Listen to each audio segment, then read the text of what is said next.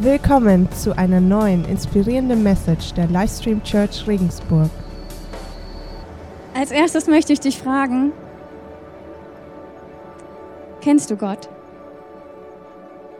Kennst du den lebendigen Gott? Du hast vielleicht von ihm gehört, du hast vielleicht von ihm gelesen, du hast wahrscheinlich schon zu ihm gebetet, aber kennst du ihn? Kennst du ihn hier drinne? Und weißt du, was er wirklich für dich getan hat?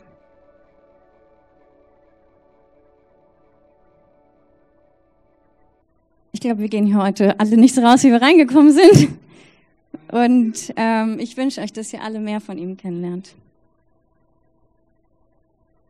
Genau. Ja, überrascht von Furcht.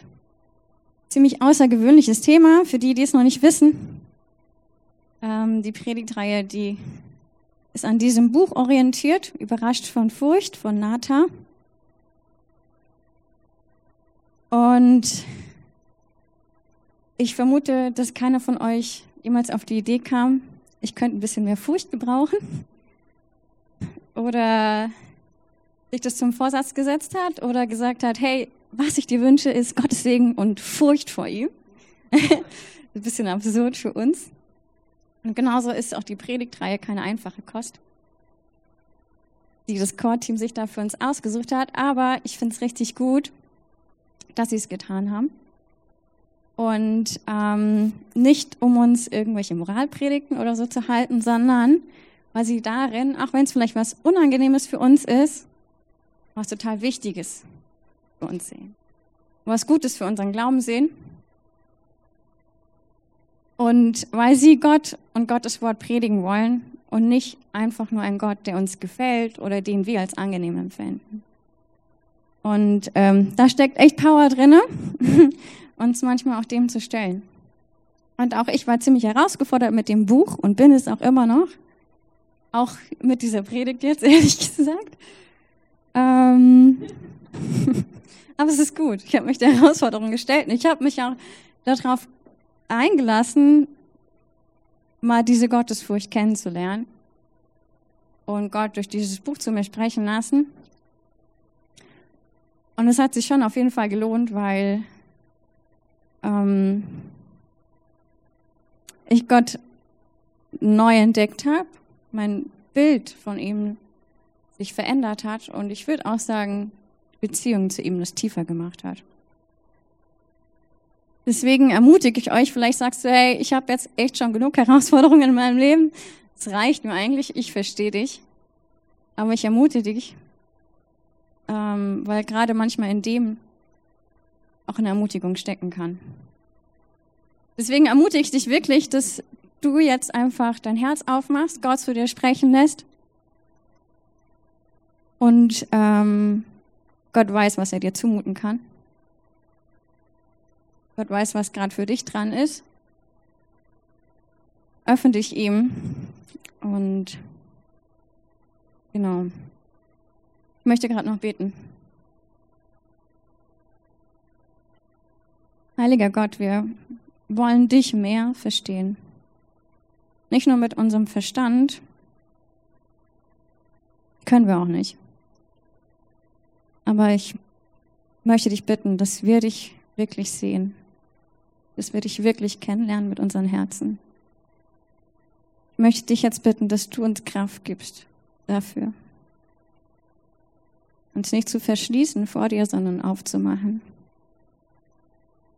Ja, ich möchte dich jetzt für offene Herzen bitten. Ich möchte dich auch bitten, dass du mir jetzt hilfst.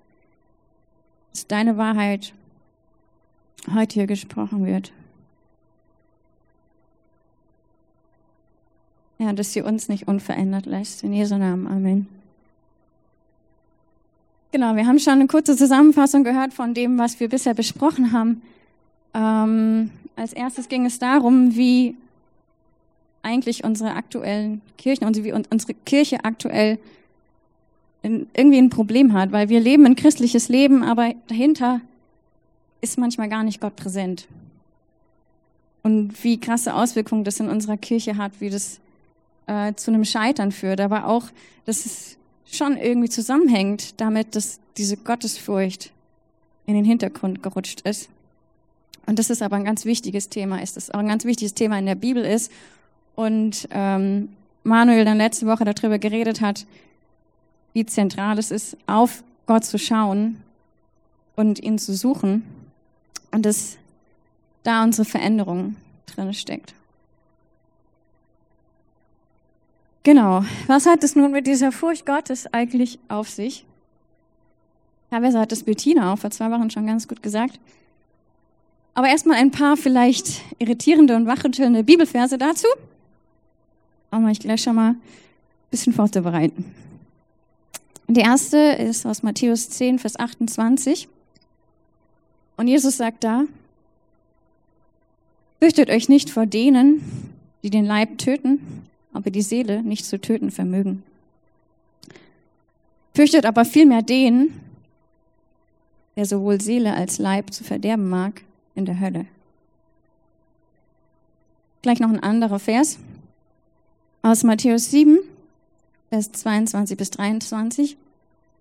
Und da sagt Jesus, viele werden an jedem Tag zu mir sagen, Herr, Herr, haben wir nicht durch deinen Namen geweissagt und durch deinen Namen Dämonen ausgetrieben und durch deinen Namen viele Wunderwerke getan? Und dann werde ich ihnen erklären, ich habe euch niemals gekannt. Weicht von mir, ihr Übeltäter. Puh. ja, ist ein Bibelvers, also ein Lieblingsbibelvers von euch oder so? Kann es sein? ist es der liebende Jesus?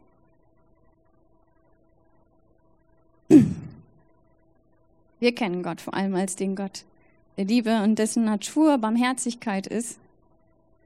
Güte ist, Sanftmut und Geduld. Und das ist er. Wie passt das zusammen? Und vielleicht, wenn du diese Bibelverse gehört hast, wenn du diese Bibelverse liest, dann spürst du in dir irgendein unangenehmes Gefühl. Irgendein Kribbeln, vielleicht auch irgendwie so ein bisschen Furcht. Ist auch nicht schlecht.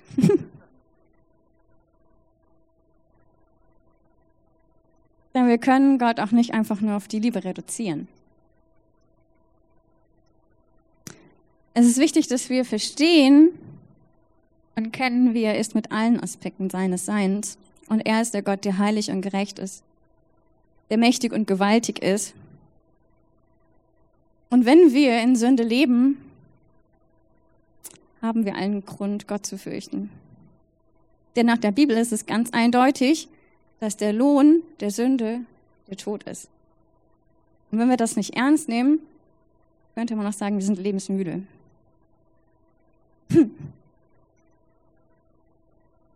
Aber Furcht für uns ist etwas, was negativ besetzt ist. Und deswegen versuchen wir auch diese Gottesfurcht, die wir in der Bibel lesen, manchmal ein bisschen zu drehen. Wir sagen, naja, es ist eigentlich, es geht da jetzt nicht um Fürchten und Angst, sondern es geht vielleicht um Respekt und um Ehrfurcht. Und das ist auch sehr wichtig. Und wenn wir dann in die Bibel schauen, werden wir aber auch sehen, dass manchmal da steht, dass wir vor Gott oder dass Menschen vor Gott gezittert haben. Es ist vielleicht ein bisschen mehr als Respekt. Und wenn wir uns in dem Urtext das Wort anschauen, was für Furcht benutzt wird, wenn es um die Furcht des Herrn geht, dann ist es ein Wort, das auch benutzt wird in Geschichten, wo Menschen wirklich Angst haben, zum Beispiel um ihr Leben. Wir müssen die Tiefe von dem Wort verstehen. Aber es ist wichtig, es ist, es ist keine Angst. Und wir haben vorhin auch davon gesungen, dass wir Gott unsere Angst geben. Es ist keine Angst, es ist keine, es ist nichts Negatives. Es ist vielleicht eine Angst, aber es ist nicht diese krankhafte Angst. Es ist keine Angststörung. Es ist nichts, was uns schadet. Und wir können in der Bibel auch nicht davon lesen, dass Menschen, die Gott gefürchtet haben, davon krank wurden oder das ihnen geschadet hat. Hm.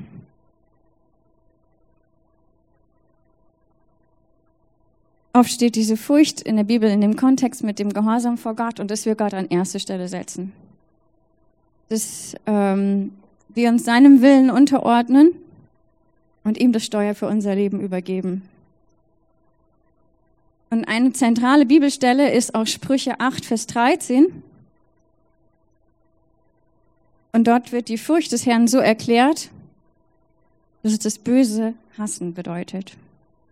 Von dem Bösen weichen. Das heißt, dass wir uns trennen von dem, was uns von Gott trennt und ihm weichen. Fürchtest du Gott in diesem Sinne? Was macht Gott eigentlich so furchterregend?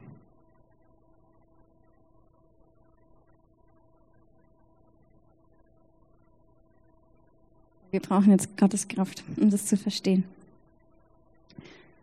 Nochmal ein Bibelvers aus Hebräer 12, ab Vers 28 und der folgende. Weil wir nun im Begriff sind, ein unerschütterliches Königreich zu empfangen, so lasst uns dankbar sein.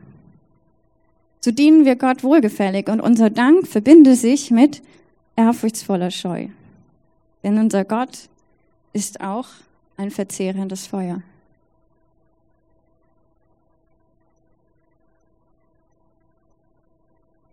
Bisschen Grund, sich zu fürchten. Dann Matthäus 10, Vers 14. Gleich noch hinterher. Um das so ein bisschen zu verdeutlichen, was für eine Kraft hinter Gott steckt und hinter seiner Gerechtigkeit. Und wenn euch jemand nicht aufnehmen, noch eure Worte hören wird, so geht fort aus diesem Haus oder dieser Stadt. Ah, ich muss noch ganz kurz erklären. Das hat Jesus gesagt. Er hat seine Sünder, seine Sünder, seine Jünger ausgesendet. Wir waren auch mal Sünder.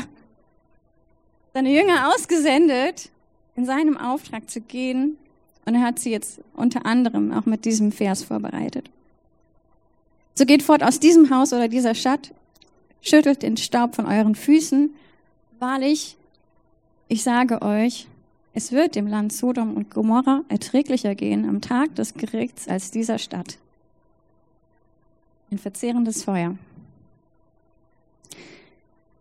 Okay, Gott ist vollkommen heilig und wir können in der Bibel nachlesen, wie er das Böse nicht ausstehen kann und wer böse ist, nicht in der Nähe Gottes bestehen kann. Wir müssen nämlich verstehen, dass das Böse und die Sünde ist. Die Gottes gute, natürliche Ordnung und unsere Beziehung zu ihm kaputt macht.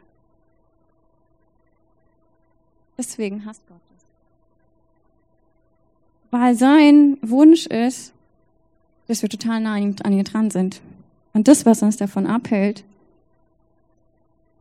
das kann er nicht stehen lassen. Sünde heißt, dass wir scheitern, dass wir versagen vor Gott, vor unseren Mitmenschen, unseren eigenen Wegen nachlaufen und nicht so, wie Gott es sich wünscht. Aber Gott hat etwas Besseres für uns, was wir nicht vielleicht sehen. Und Gott wird uns niemals dazu drängen. Gott wird uns niemals dazu zwingen. Gott wird uns niemals, auch wenn wir es noch so oft scheitern, uns dazu bringen. Es ist unsere Entscheidung. Es geht Gott nicht darum, dass er uns einen Spaß verderben will. Es geht nicht darum, dass er uns Regeln aufsetzen will. Es geht ihm um unser Leben. Es geht ihm um unser Wohl und unsere Nähe zu ihm, dass wir ihn sehen können.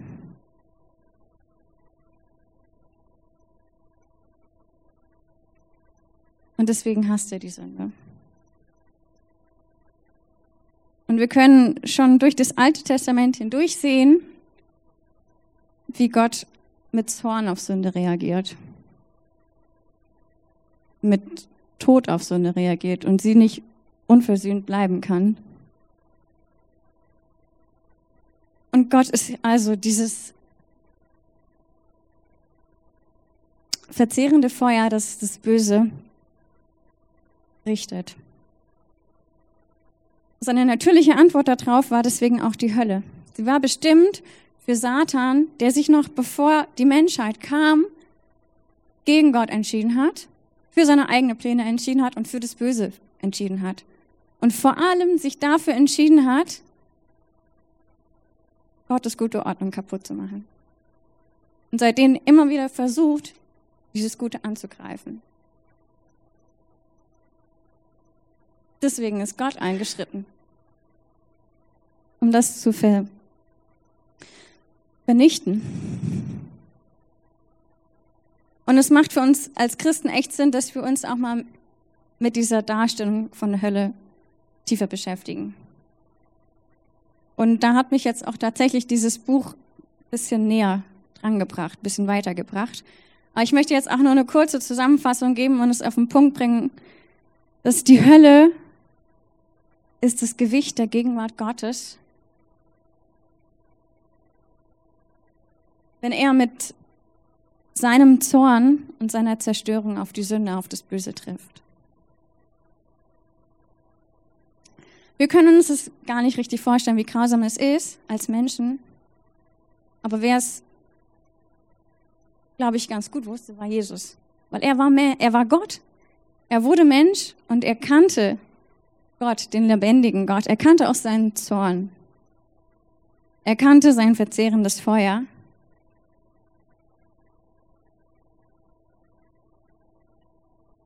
Und er wusste, was dem Mensch mit seiner sündigen Identität bevorsteht, der auf die ewige Gegenwart Gottes zuläuft. Es wird nicht gut gehen. Er wird dem von selbst nicht entweichen können. Und gerade deswegen hat Jesus wahrscheinlich so oft auch darüber geredet. Er hat so oft davor gewarnt, was passieren wird. Es waren keine einfachen Reden, die er da auch gehalten hat, aber sein Wunsch war, uns davor zu bewahren. Und John Edwards, der hat es ganz gut auf den Punkt gebracht. Er hat gesagt, Gott wird für die einen die Hölle und für die anderen der Himmel sein. Okay, jetzt lassen wir das mal hinter uns. Ich weiß, es war jetzt gerade nicht so angenehm. Es ist auch kein einfaches Thema, aber es ist jetzt ganz wichtig, umso mehr zu verstehen, was Jesus für uns getan hat. Um sein Werk umso mehr zu verstehen. Ich bin mir sicher, dass es auch euch gleich helfen wird. Weil Jesus wollte uns nicht diesem hoffnungslosen Schlamassel überlassen. Diesem gewaltigen Zorn. Er wollte uns davon retten. Und nicht nur davon retten, sondern uns ein neues Leben geben in der Beziehung zu ihm, wo Gott uns zugewandt ist mit seiner Liebe und Barmherzigkeit. So wie Jesus auch Gott kannte, so wie auch er mit dem Vater eins war. Und deswegen wurde Jesus, Gottes Sohn, der ewig mit dem Vater verbunden war, der ihn wie kein anderer liebte und kannte. Er wurde Mensch. Und er wurde Mensch, um sich dem gewaltigen Feuer und Zorn um Gottes Urteil zu stellen für uns. In dem Alten Testament oder durch das Alte Testament gesprochen, er wurde das Opferlamm für uns, das die Sünde getragen hat. Der Schöpfer drang also in seine Schöpfung ein, um für sein Geschöpf, für uns zu sterben. Und wir können auch tatsächlich hier niemals ganz die Bedeutung verstehen von dem, was Jesus getan hat, was das Kreuz für uns bedeutet. Aber es ist so wichtig, dass wir uns das immer wieder vor Augen führen. Dass wir es versuchen, tiefer zu verstehen, auch durch das Alte Testament. Jesus war der einzige Mensch, der komplett rein war, der komplett ohne Sünde war und er wurde dieses makellose Lamm, das allen Zorn Gottes gegen das Böse und die Sünde auf sich genommen hat. Und Jesus, kurz vor seinem Tod, als er im Garten Gethsemane war, hatte er krass Angst vor dem, was ihm bevorstand. Er wusste, was ihm bevorstand. Und ich glaube, wir hätten auch Angst, wenn wir wüssten, dass wir so sterben würden. Aber ich glaube, dass Gott noch nicht mal so krasse Angst hatte vor diesen körperlichen Schmerzen. Äh, wenn wir uns Geschichten anschauen von Menschen, von Hinrichtungen von verfolgten Christen, dann können wir lesen, wie diese noch gesungen haben währenddessen, während diese, diese noch Lobpreislieder gesungen haben. Und deswegen, glaube ich, können wir auch davon ausgehen, dass Jesus darüber stand. Auch als Mensch. Aber er wusste, was ihm bevorstand. In einer ganz anderen Weise. Und hier möchte ich jetzt gerne ein paar Abschnitte aus dem Buch vorlesen, die das sehr anschaulich beschreiben. Es ist nicht ganz ohne, ehrlich gesagt. Als ich das erste Mal gelesen habe, mich auch sehr krass berührt. Nicht nur das erste Mal. Aber es ist, es ist echt gut. Und vielleicht schafft ihr es, euch jetzt darauf einzulassen. Wenn ihr wollt, könnt ihr eure Augen schließen, um das mit eurem Sein aufzunehmen. Dazu möchte ich euch ermutigen.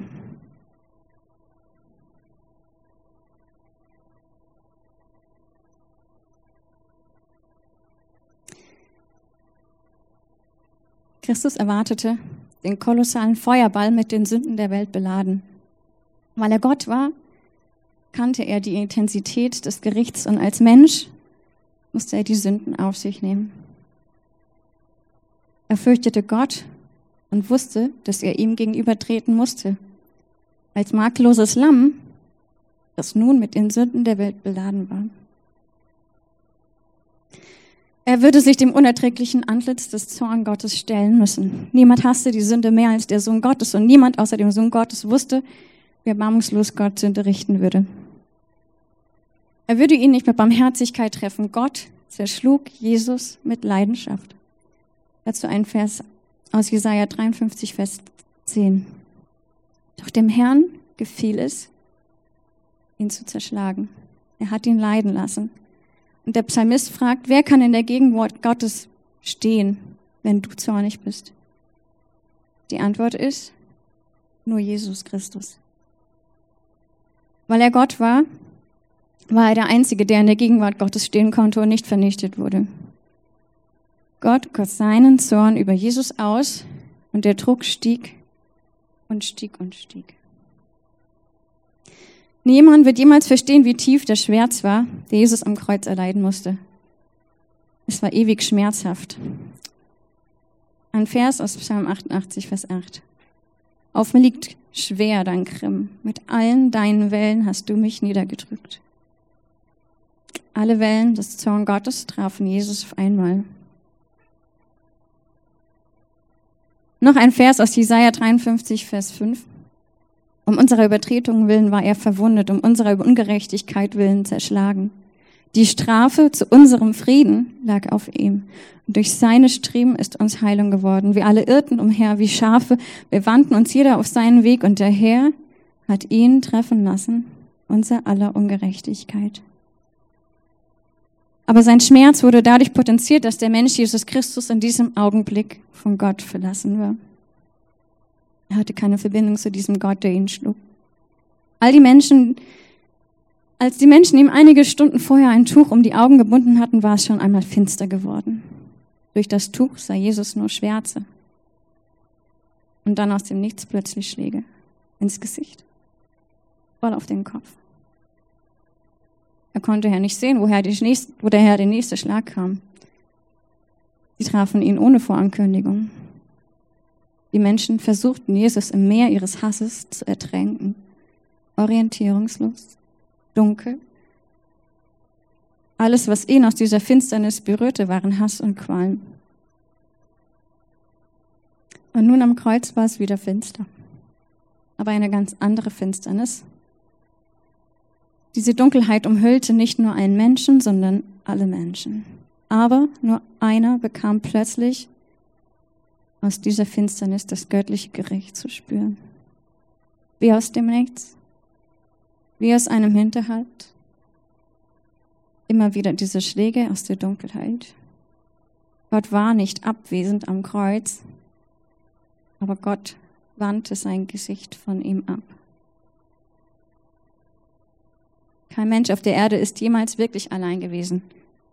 Selbst wenn du dich allein fühlst, ist Gott nur wenige Zentimeter von dir entfernt. Er schaut dich an. Aber am Kreuz war Jesus, der Mensch von Gott verlassen. Sein ganzes Leben lang hatte Jesus zu Gott gebetet, intimes Einssein. Jesus hatte sein ganzes Leben lang das wunderbare Angesicht Gottes geblickt. Durch all die Prüfungen und Verfolgungen hindurch. Aber jetzt hatte Gott sich abgewandt. Jesus war verlassen. Der Himmel war aus Erz. Sein Gebet um 15 Uhr wurde nicht erhört. 15 Uhr war die Zeit, zu der er und alle anderen beteten. Jetzt war es unmöglich. Er war an ein Kreuz genagelt, er war verflucht, er schrie mit lauter Stimme in die Dunkelheit und sagte, Eli, Eli, lama sabachthani. Das heißt, mein Gott, mein Gott, warum hast du mich verlassen? Keine Antwort, keine Liebe, nur gerecht.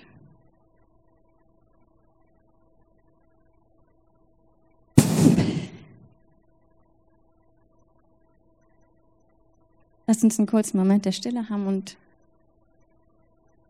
wo wir das auf uns wirken lassen und unseren Herzen ganz persönlich vor Gott mit das einfach ausdrücken. Bete.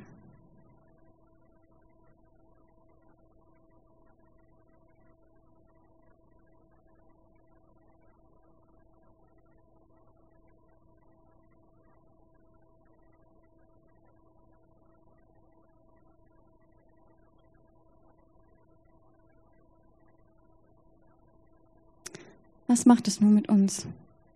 Was passiert mit uns? Er hat den Preis für all unsere Sünden vollständig getragen. Aber wie gut kennen wir das, das? Wir haben das Evangelium gehört, wir sind von der, vom Kreuz berührt, wir sind, wir haben unser Leben ihm gegeben und wir finden uns immer wieder in unseren alten Gewohnheiten, in unserem sündigen Leben. Unsere Sünde ist bezahlt und trotzdem drückt sie uns manchmal so runter. Wir sind frei und doch gefangen, machtvoll und doch machtlos. Aber was am Kreuz passiert ist, was mit unserer Bekehrung passiert, Gott gibt uns einen kompletten Identitätsneustart. Und ein, eine Bibelstelle, die das sehr gut für uns aufschlüsselt, die möchte ich euch jetzt noch mit euch zusammen lesen aus Römer 6 ab Vers 4. Wir sollten also begreifen, dass unser alter Mensch mit Christus gekreuzigt worden ist, damit unser sündiges Wesen unwirksam gemacht wird und wir der Sünde nicht mehr wie Sklaven dienen. Denn wer gestorben ist, ist vom Herrschaftsanspruch der Sünde befreit. Wenn wir nun mit Christus gestorben sind, vertrauen wir darauf, dass wir auch mit ihm leben werden. Wir wissen ja, dass Christus von den Toten auferweckt wurde und nie mehr stirbt. Der Tod hat keine Macht mehr über ihn, denn sein Sterben war ein Sterben für die Sünde und war ein für allemal. Aber sein Leben ist ein Leben für Gott. Und auch ihr sollt von dieser Tatsache ausgehen, dass ihr für die Sünde tot seid, aber in Jesus Christus für Gott lebt. Die Sünde soll euren vergänglichen Körper also nicht mehr beherrschen, und euch dazu bringen, seinen Gebirden, Begierden zu horchen. Gott will uns nicht einfach nur unsere Sünde nehmen, ohne uns zu verändern. Gott will uns nicht einfach nur verbessern, ohne uns eine neue Identität zu geben. Das heißt, unser altes Leben, unsere sündige Natur hat genau den gleichen Platz wie der gestorbene Christus, nämlich das Grab. Und es ist wichtig, dass wir uns das immer wieder vor Augen führen, dass wir uns deswegen immer bewusst werden und es für uns proklamieren. Und genauso haben wir ein neues Leben bekommen. Genauso wie sein Tod unser Tod geworden ist, haben wir ein neues Leben durch seine Auferstehung.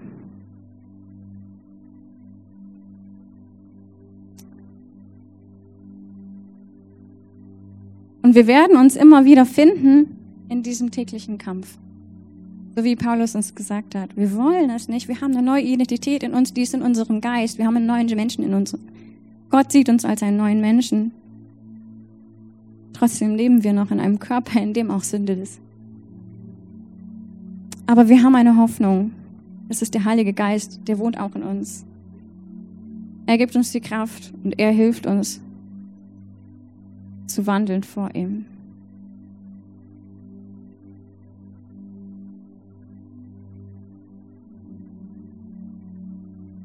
Wenn wir uns unter die Herrschaft Christus stellen, dann hat die Sünde keine Herrschaft mehr über uns. Und wir brauchen uns nicht mehr zu fürchten vor der Sünde. Wir brauchen uns nicht mehr zu fürchten vor der Welt, vor Satan. Unsere Furcht gilt dem Gott, an dem unsere Rettung hängt.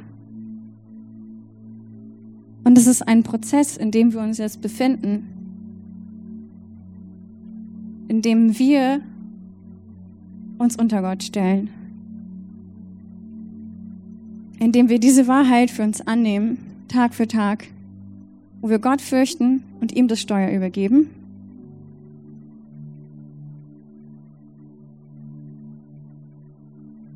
Wo wir ihn suchen und wo wir ihn sehen können. Wo wir ihn kennenlernen können und Stück für Stück verwandelt werden zu ihm hin.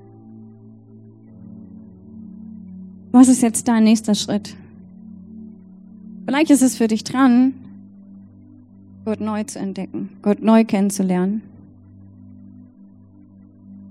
Gott neu zu begegnen. Vielleicht so, wie du ihn noch nie begegnet bist. Da möchte ich dich dazu ermutigen, deine eigenen Vorstellungen von Gott zu überdenken und Gott sprengen zu lassen. Und gerade vielleicht auch durch die Bibel Gott neu zu suchen. Vielleicht ist es auch dran für dich, einfach diesem Konzept, dieser Idee von der Furcht Gottes mal zu öffnen und dafür zu beten, dass Gott dir das zeigt. Dass Gott dich das lehrt und da reinführt und in diesen Segen führt davon. Ich möchte euch auch ermutigen, dass ihr euch immer wieder Gedanken macht, was dieses bedeutet, was das Kreuz für euch ist, was Jesus für uns getan hat. Und das Beste, was ihr dafür machen könnt, ist Abendmahl. Nicht nur, wenn ihr hier im Gottesdienst seid, wo auch immer. Ob zu zweit, in der Familie, in der Connect Group, aber auch alleine. Und ich habe es schon oft alleine gemacht und es ist echt kraftvoll. Ihr könnt es immer machen, wann ihr wollt. Ne? Ähm, es ist so kraftvoll.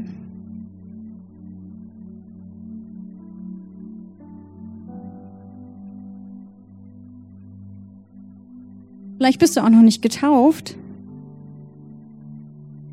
aber du möchtest zum Ausdruck bringen, dass dein altes Leben vorbei ist.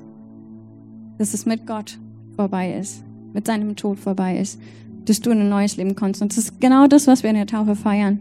Und wir haben in ein paar Monaten wieder die Möglichkeit, das hier in, in der Church zu machen. Und wenn das für dich ein Gedanke ist, wenn du es noch nicht gemacht hast, dann kannst du auf uns zukommen.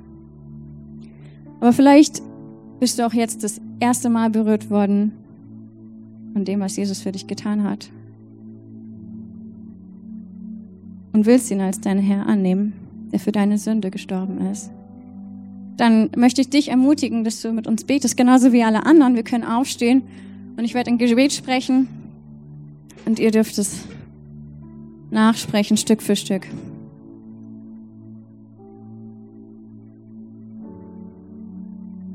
Jesus Christus, ich stehe mit Ehrfurcht und Dank vor dir. Und dem, was du für mich getan hast. Ich erkenne, dass ich sündig geworden bin vor dir. Und kann aus eigener Kraft nicht vor dir bestellen. Aber du hast für meine Sünden gelitten. Und du hast das Gericht Gottes für mich komplett auf dich genommen.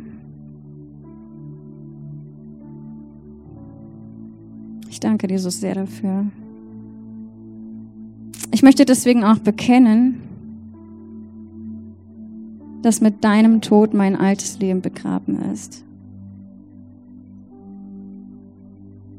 Und ich durch deine Auferstehung ein neues Leben erhalten habe. Hilf mir, dich zu sehen. um mit deinem Geist dir zu folgen. Von dem Bösen zu weichen und dir die Ehre zu geben. Du sollst mein Herr sein. In Jesu Namen. Amen. Und ich möchte dich auch ermutigen, dass du nach dem Gottesdienst das Gebetsteam aufsuchst, um aufzuräumen in deinem Leben, um das vor Gott zu bringen. Ja, könnt auch zu mir kommen ansonsten, wenn das Gebetsteam überladen ist.